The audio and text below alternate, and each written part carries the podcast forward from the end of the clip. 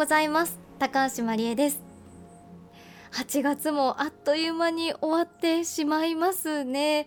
ねなかなか今年の8月夏らしいことできなかったなという方多いと思います。私もそうなんですがただ最後にあの一つだけ私は夏の念願を 叶えられたことがありましてお仕事で仙台の方に行ったんですが毎年夏は東北の方でホヤをいただいてるんですが今年はなかなかね行く機会もなく食べられなかったのでこのまま終わってしまうのかなと思ったんですが仙台の方でホヤをたくさん食べることができました。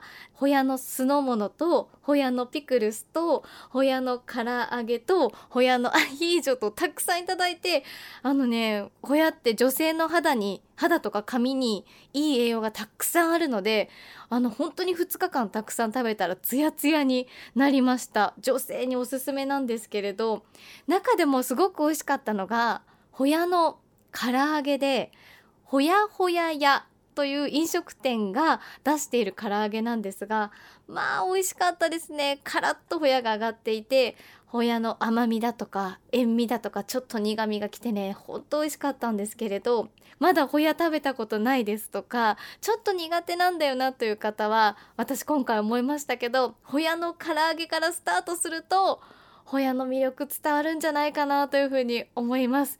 ね、ちょっと夏のものなのでまた来年ね食べるのを楽しみにしていたいなというふうに思います。さあ JFN38 曲を結んでお送りします。命の森ボイスオブフォレスト。今週も千葉県富津市金谷にある古民家カフェカフェエドモンズのレポートです。岐阜県の白川郷から移設した合掌造りの建物を活用した古民家カフェです。台風の被害からもうすぐ1年。剥がれた屋根もようやく修復されたんですがまだお店の中は片付け作業が続いています。でこのお店とにかくマスターがいいという噂通りの方で美味しいアイスコーヒーでおもてなしをしてくれてさらにさらにコーヒーの面白い話もカフェのマスター青山清和さんに伺いました。お話によると青山さんご自身でコーヒー豆を育ててると聞いたんですけど、うん、あの育ててますがそんな簡単なものじゃなくてやっぱり台風の被害が大きくてそれで近くのあの農園の温室に今移動して今療養中、うん、本来だったらね食べてみんな味わってえー、こんなに美味しいのさくらんぼみたいねっていうのを味わしたいんですけどちょっと今年は無理です。また。コーヒー豆の木？今これ焼く前の豆があるんですけど、はい、それは実が出るっていうか。背丈はそんなに大きくない？私はだいたい2メーターぐらい2メーター半ぐらいで切っちゃうんですよ。っていうのは取るのが大変だから手摘みでやるんなら低い方がいいしっていう。楽しいし美味しいし。ただやっぱり天候が暖かいとこじゃないと難しいので温室じゃなきゃできない。残念ながら。外では無理ですね。今育てられてるのからできたらじゃあエチオピアとかキリマンジャロとかで言うとカナヤっていうコーヒーになるんですか？そうだよな。そうそうそうそうそう。でどっから来たの？って言ったらエチオピアから持ってきた苗がこうなりましたよとかそうなるんですけどね。産地偽装じゃない れっきとした。うん。いつから育ててるの？4年ぐらい前ですか。でやっと実が出ついたって感じで。まあ4年目3年目ぐらいにちょっと実がつくようになって。まあでもこれはビジネスにはならない。本当に楽しむっていうくらいで。だからもし育てるんならあの育つ種を差し上げますから今日持って帰って家で作ってみたら。できます？できるできる。30あのね面白いなんかあれがあってね35度ぐらいのお湯にその脱脂麺っていうかスポンジ入れて、35度ぐらいに接するとなんかスイッチが入るみたい。芽が出る。発芽のスイッチが入る、ね、発芽のスイッチ。あそうだね。それがポイントみたいで。実の乾いたやつ。あのコーヒーコーヒーのチェリーがあります。で種はこれになるでしょ、うん、周りを乾燥したのがあるここれがそう。すごいえこれが実が乾めてそうそうそう。黒くなってる種みたいな。そう中に中にそれが入ってた。のそうなんだ。それでうちで扱ってるのはこれも扱ってるんですよ。今実でしょ？あとね花も扱ってる。コーヒーの花。何色ですか？これはね、うん。世界中から集めないと集まんないんですよ。っていうのは花を取っちゃうと実ができないんで。あ。それでね実はジャスミンティーの香りみたいなね花のお茶ねごちそうごちそうしますから。今度ね。すごい。コーヒーってコーヒーだけじゃないんですね。そ飲むね。葉っぱのお茶もあるしコーヒーの葉だけね。へー。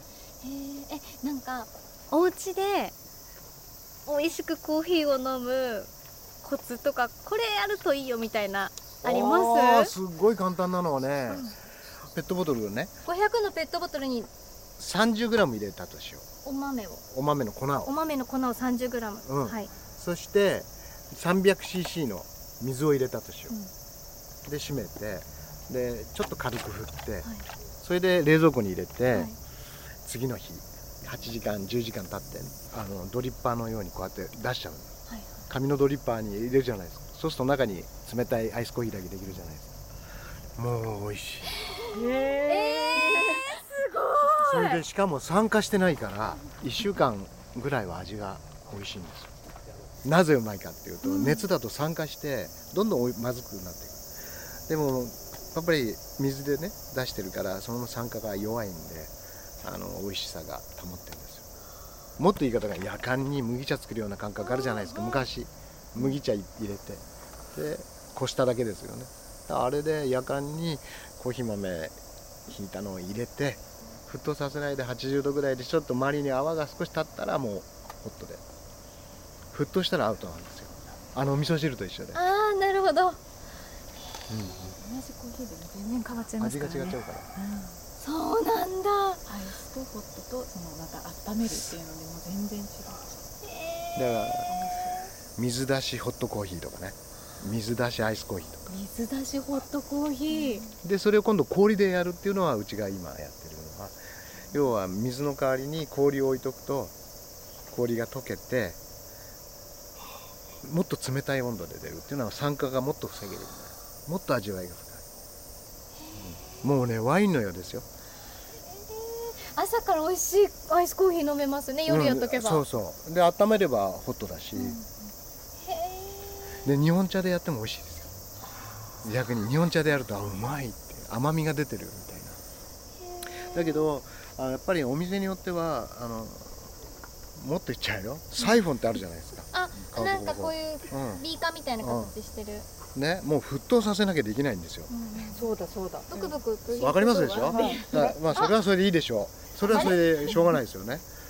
だからいろいろで美味しい豆はやっぱりあの紙がね油分を吸っちゃうんですよだから油を吸っちゃうと美味しい成分がなく捉えちゃうんでやっぱりペーパーフィルターじゃない方がいいんじゃないかっていうね。ペーパーじゃないと。あのステンレスのフィルターがあったりするんですよ。あれだと豆の味が直接出る。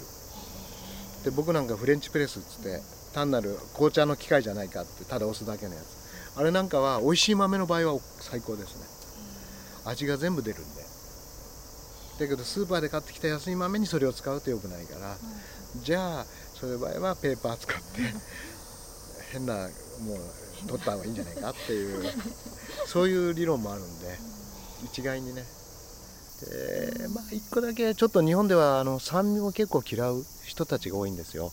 でも実際今僕もずっと酸味をこの10年やってきたんですけど実は酸味のコーヒーっていうのが古いコーヒーには出せないんですよ。酸味がなくなっていくんで。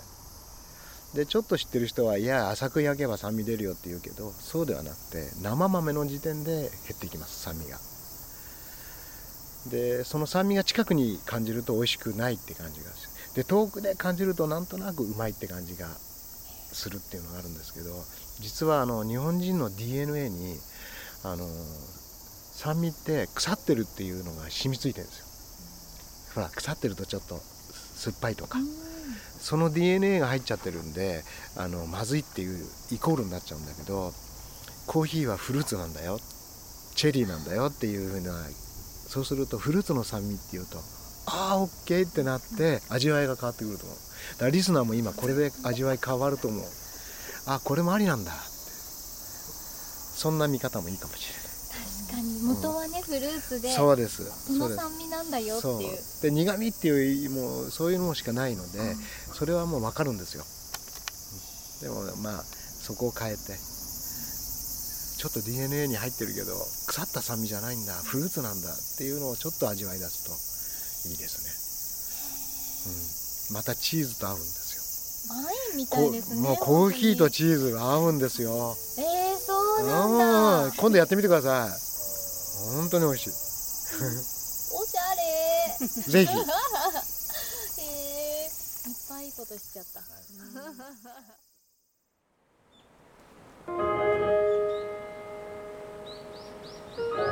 命の森。ボイスオブフォレスト